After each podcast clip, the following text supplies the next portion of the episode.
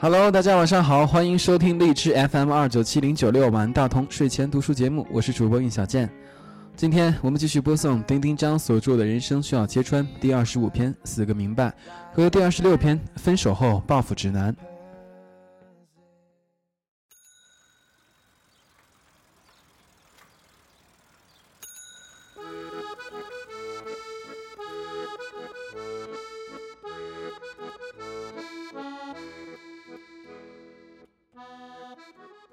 死个明白。我认识一个情感写手朋友，有天毫无征兆地发了一条微博。他说自己年轻的时候谈了一场距离跨越半个北京的恋爱，而后那个人病了，他决定给对方送饭送药，却被各种阻拦。他刨根问底，终于得到了答案。我觉得我们还没有到这个份上。他写道：“爱情就在那个时候消失了。”然后我陷入一种不大不小、正好接近愤怒的伤感中，就像自己亲自经历的那些准备、犹豫、不安、期盼和被拒绝的过程，要愤然将饭盒和药片摔到对方脸上。可每个有过类似经验的怂货，大概都会默默的难受一阵儿，然后决定放手。大部分放手其实都是不得不放，可我也由衷的替他高兴，这死的多明白啊！大多即将放手的人，都做过一连串的思考，比如，为什么他跟别人总是有说有笑，唯独对我面无表情？为什么他能各种微信、短信、私信，却不能跟我说一句在哪里？为什么他总是各种安排，我却永远被排在最后一个？这到底是一种自然表现，还是一种习惯性的忽视？这到底是爱还是不爱？以上的消耗堪称伤筋动骨。替别人回答自己的问题，无异于剖腹自尽。所以，我的建议是，把问题问出去吧。刨根问底是多么优秀的品质。只有害怕结果的人，才不忍让结果浮出水面。大部分结局很难看的爱情，都是一边疑问重重，一边却暧昧不清。爱的那个费尽九牛二虎之力，很多人最后也没有勇气问出：“你到底是怎么想的？”很多人更没有勇气回答出：“我们还没到那个份儿上。”感情一经历生活，必受侵占，不再纯粹。所以，那位情感写手的恋人看起来残忍且欠揍，实际上多准确，多值得歌颂。谢谢你们啊，那些在没那么爱的时候就能大胆承认的人，那些在另有新欢之后勇于提出分手的人，那些在不爱之后袒露自己真实想法的人。你们认真准确的一枪，可真是帮了那些爱你们爱的满脸问号的人大忙了。一枪毙命好过凌迟处死，好的爱情真的是少有疑问。而后就不要在人家说完之后又回嘴争辩了吧，非要表达其实我们到那个份上了。不信我举例子给你看，这多不堪啊！带着疼转身走吧，像接受一件正常的礼物一样。最好的处理方式无非是打开疑问。然后点头说：“谢谢你。”这很难做到，我知道，可也没办法。死的难看，比死本身难看多了。你还是会想起这个一枪干掉你的人，就像我这位情感写手朋友一样，他多次提到那个一枪干掉他的人，竟也有各种美好。想起的情境无非是下雨了，下雪了，在海边了，走过一个曾是空地，现在建好了的购物中心。端起一碗泡面时，喝下第一口汤。你也这样干掉过别人，也是一枪毙命，为什么老想着自己被毙的时候呢？笨蛋，毙人多爽，被毙多疼啊！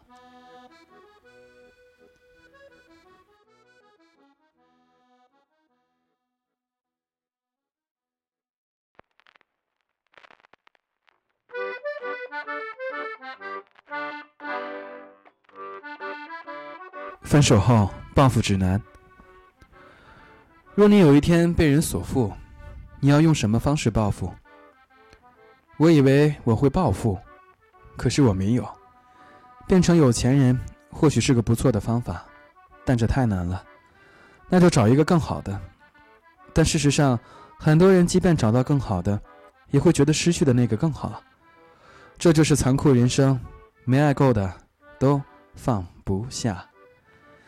我认识的女人们大多不够狠，所以情场上她们常战常输，也没有撒泼打滚、滚楼梯的执着精神。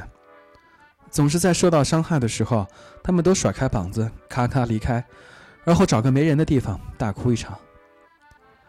这天，菩萨小姐要玩华丽逆袭。她常年资助各种大龄男青年，在他们抑郁不得志时期，手持净瓶，柔情点化，常泛出阵阵母性光辉，让人不敢逼视。各种前男友，包括某大型广告公司老板，都曾受她恩惠。殊途同归的是，这些男人在恢复精气神之后，都离她而去，欠着她的钱还都没打借条。菩萨小姐随得笔名菩萨。菩萨小姐听了几百遍《般若波罗蜜心经》，也未得到转运。此次狠下心来要和一个负心汉摊牌，她决定在高速路上解决问题。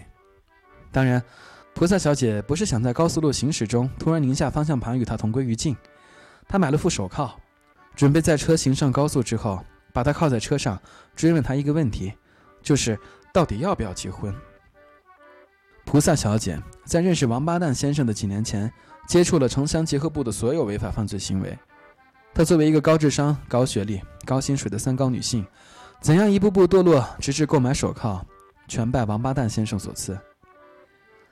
王八蛋先生看起来没那么王八蛋，甚至显得目光炯炯、老成持重。他工作时沉默缓缓、井井有条，大概那是他最闪光的时刻。菩萨小姐爱上了他，可他已经结婚，还有一个儿子。当然，这个事情之前是瞒着我的。后来，菩萨小姐大冬天的竟然买了短袖 T 恤，要去三亚游泳。我端详了一下，觉得蹊跷，又联系了一下王八蛋先生的行程。我就说：“我知道是谁跟你去。”菩萨小姐说：“别瞎猜了。”然后，我的手机收到了一条来自菩萨小姐的短信，她大意失荆州，让我觉得后来她的屡屡上当不是偶然。她在短信里说。完蛋了，丁丁章知道我们的事儿了。这件事儿后来成了菩萨小姐的年度笑话，而她和王八蛋先生情势的急转直下，也从他们搞定彼此开始。王八蛋先生在一年之后突然转了性子，他好高骛远，再也不是脚踏实地的模样。他边赋闲在家，边搞各种不靠谱的项目，大多灰飞烟灭。灰飞烟灭的还包括他和菩萨小姐的感情。水滴石穿，让菩萨小姐的忍耐到了极限，她没法放弃他，也没法爱他，于是想买副手铐讨个说法。他托了三个人，几经周转才搞到了那副手铐。这丰富了他和非法分子讨价还价的经验，也让之前的办假证、刻假章的经历显得异常小儿科。他拉着某个同事，穿过城乡结合部一块破败的荒地，和一个中年退役警察，据说是被开除的，完成了交易。他拿着找回的二十块钱，心扑通扑通的跳，突然觉得自己是个警花。车行到高速公路的时候，警花的手在颤抖。他坐在副驾驶的座位上，手放在包里，沁出了汗。说时迟，那时快，他就把手铐掏出来，啪的一下，将王八蛋先生的手铐在了方向盘上。事情进展得太顺利，以至于他险些狞笑一下。他调整了一下表情，让王八蛋先生把车靠了边儿，然后摇下车窗，把手铐钥匙唰的一下扔了出去。王八蛋先生看着他，暂时还没有回过味儿来。他以胜利者的姿态说：“有什么办法，赶紧想，我们的事儿今天要有个了断。”王八蛋先生摇了摇头，显然觉得游戏有点无聊。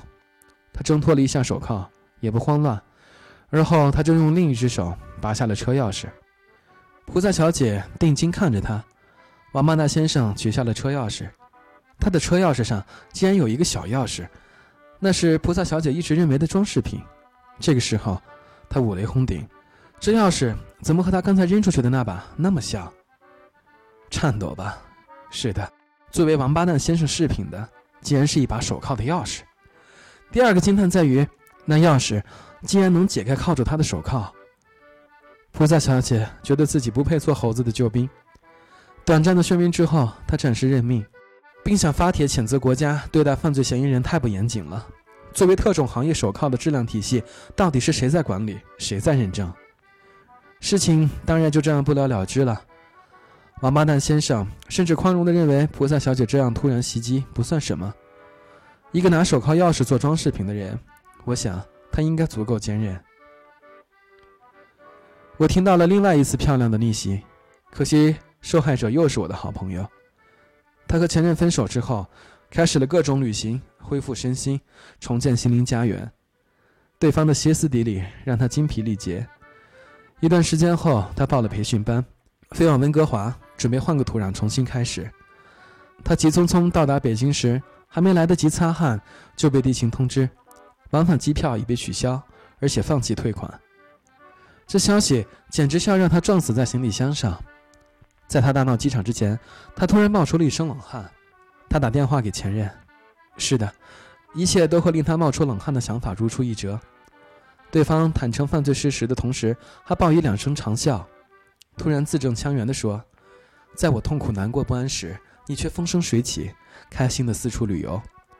我要你把我这些日子所经受的种种一并还给我。”他汗津津地办理完手续，走进机舱时，觉得背后一股森然寒意。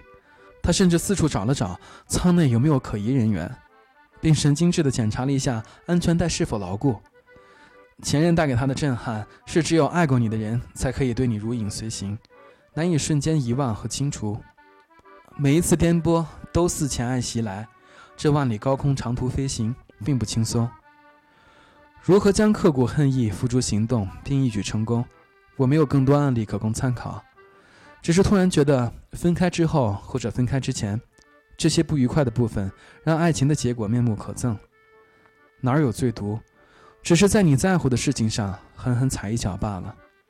可这些不伤及身体发肤的报复，何尝又不是一种强烈的爱